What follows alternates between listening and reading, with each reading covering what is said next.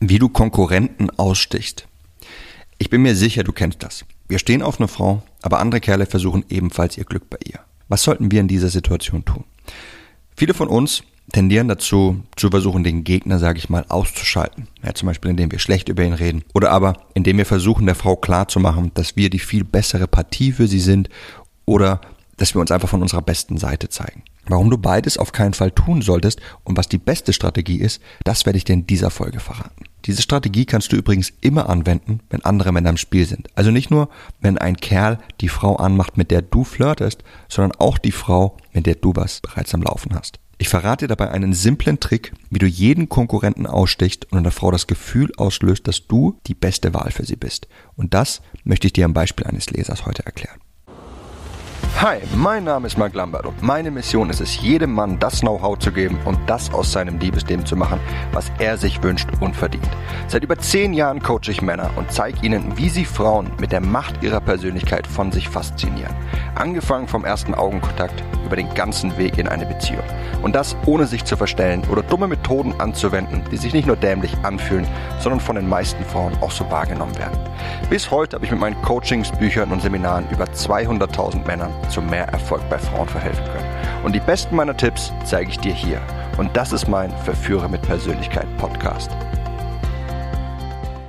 Hey mein Lieber, das folgende hat mir Alex geschrieben, einer meiner Leser. Hallo Marc, wie du dich vielleicht erinnern kannst, habe ich dir vor kurzer Zeit bereits geschrieben, dass ich eine gute Freundin habe, für die ich meinerseits mehr empfinde als nur Freundschaft, ich bei ihr jedoch noch in der Freundschaftsschiene stecke. Jedoch kann ich mir gut vorstellen, dass zumindest annähernd Potenzial für eine Beziehung besteht. Neues Problem, wir haben in unserer Clique nun ein neues Mitglied, woran ich leider zum Großteil selbst schuld bin.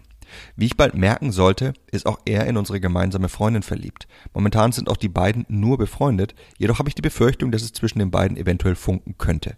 In Kürze fahren wir als Clique dann in den Urlaub und ich kann mir vorstellen, dass sich dann dort zeigt, ob Beziehungen entstehen. Nun meine Frage.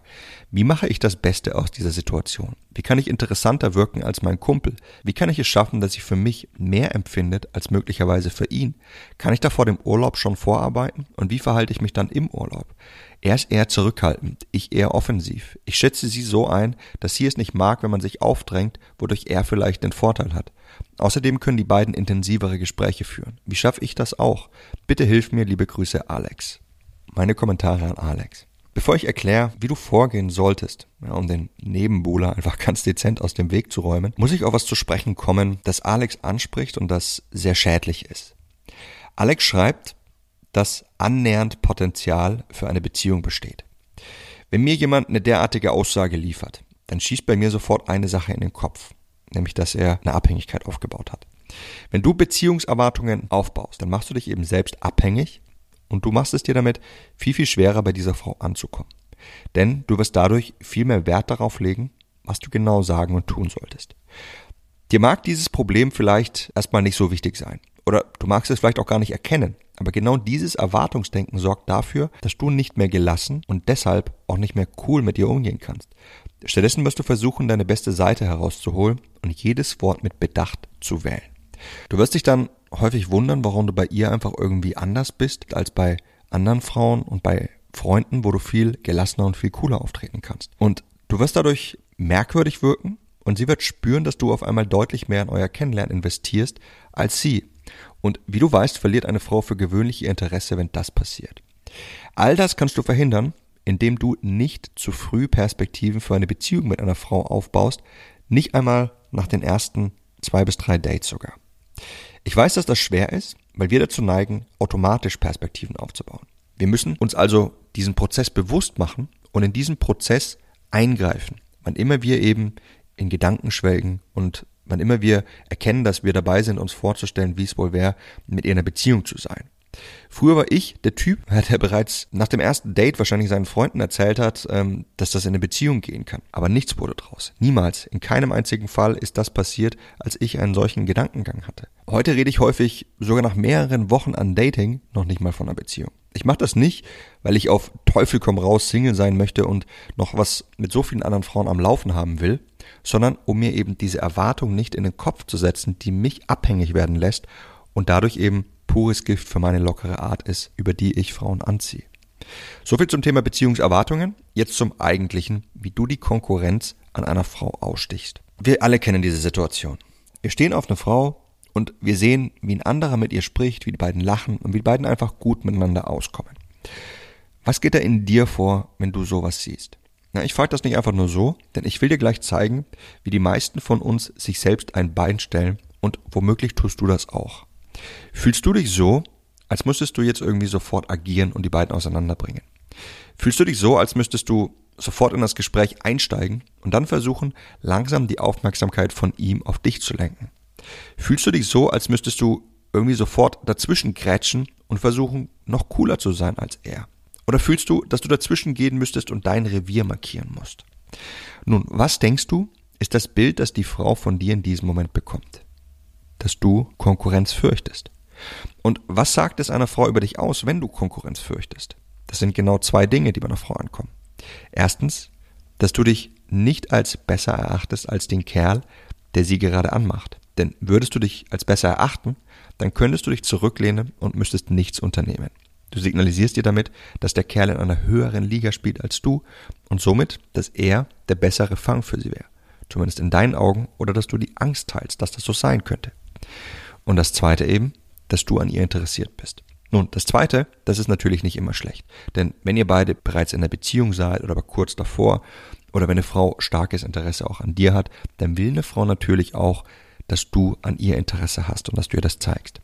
Ist es hingegen zu einem relativ frühen Zeitpunkt, ja, wo noch nicht klar ist, wo das Ganze mit euch hinführt oder ein Interesse steht noch gar nicht im Raum und du agierst derart eifersüchtig, dann zeigst du ihr, dass das zwischen euch für dich sehr viel Bedeutung hat. Und das kann dazu führen, dass meine Frau eben nicht so viel Interesse hat, dass sie ihr Interesse eher verliert. Beziehungsweise, dass es dich einfach nicht anziehend für sie macht.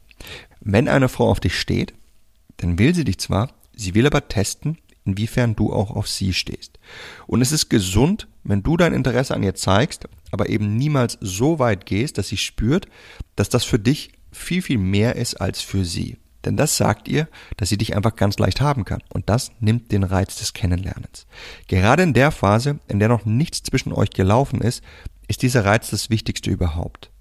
Bindest du dich einer Frau auf und zeigst ihr, dass du sogar mit der Konkurrenz an ihr versuchst umzugehen, dann sieht sie, dass du sie unbedingt willst und der Reiz an dir, der nimmt ab. Ich möchte dir deswegen jetzt zeigen, wie du am besten mit einer solchen Situation umgehen solltest. Um dir das beizubringen, möchte ich dir einen Trick zeigen, mit dem du dich in Diskurs oder Bars für eine Frau interessant machen kannst. Das ist ein Trick der natürlich effektiven Kerle und er funktioniert einfach bombastisch. Du wirst gleich sehen, warum. Wenn du mit einer Frau in der Disco sprichst, dann geht es in den meisten Fällen darum, sie zu umwerben. Ja, man unterhält sich mit ihr, man spendiert ihr Drinks, man macht ihr Komplimente, man versucht eine Verbindung aufzubauen.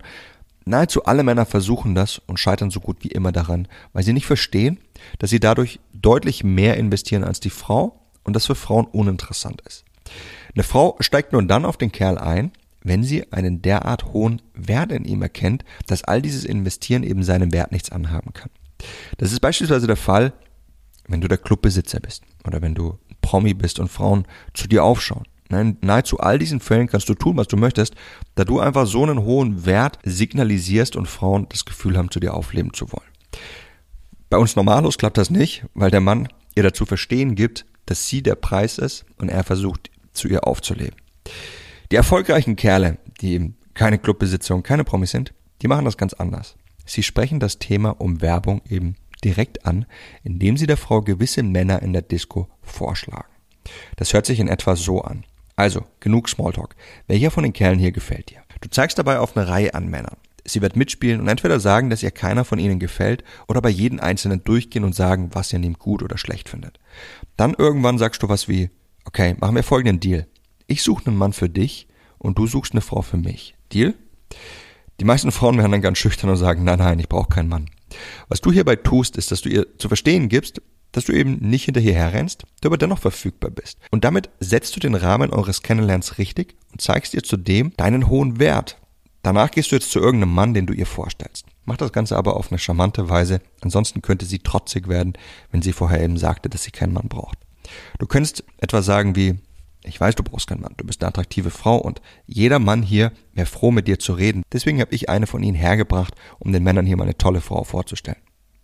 Sag das Ganze mit einem minimalen Hauch an Ironie. sodass das wirklich charmant, aber auch eben spielerisch rüberkommt. Kurze Anmerkung. Hast du in diesem eben genannten Satz etwas erkannt? Da stecken drei Dinge drin.